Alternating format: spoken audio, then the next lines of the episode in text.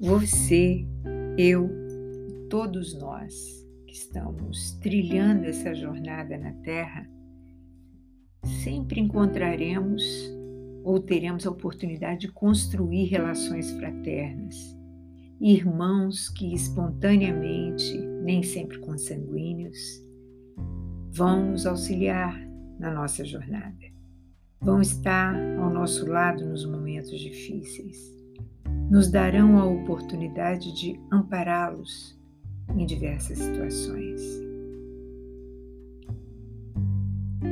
Mas é importante a gente saber que vamos também nos deparar com adversários gratuitos, perseguidores sem causa aparente, antipatizantes sem motivo.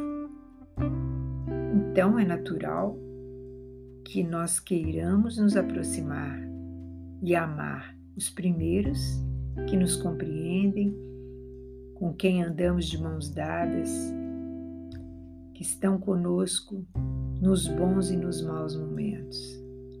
E vamos querer distância dos que nos forem espontaneamente é, prejudiciais, aqueles que nos ferem com muita facilidade. Mas há, nessa circunstância difícil dos relacionamentos, uma reflexão muito oportuna, algo que a gente precisa ter em conta. Cada indivíduo que julga com acidez, que agride, assim como nós, está percebendo as situações a partir do próprio repertório, a partir do ponto de vista que ele alcança, a partir da altura evolutiva em que ele se encontra e da distância fraterna em que ele está do outro. Então, quando você se sentir agredido desproporcionalmente em relação ao que você fez ou ao que você disse, considere esses aspectos. A distância fraterna do outro, a altura evolutiva em que ele se encontra o repertório que ele tem ou não tem, o ponto de vista que ele alcança.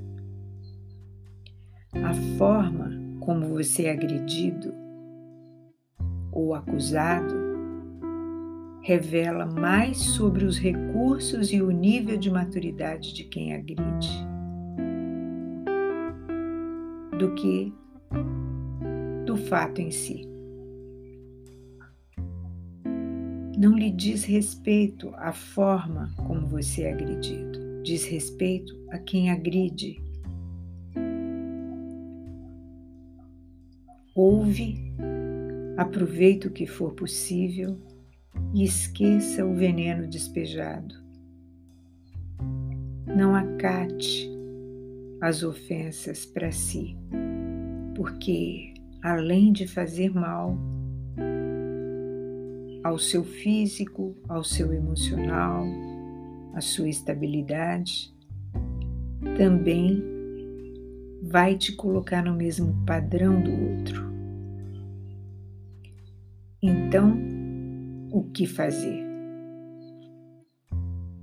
Esquecer, não esquecemos porque temos memória, mas podemos perdoar e seguir.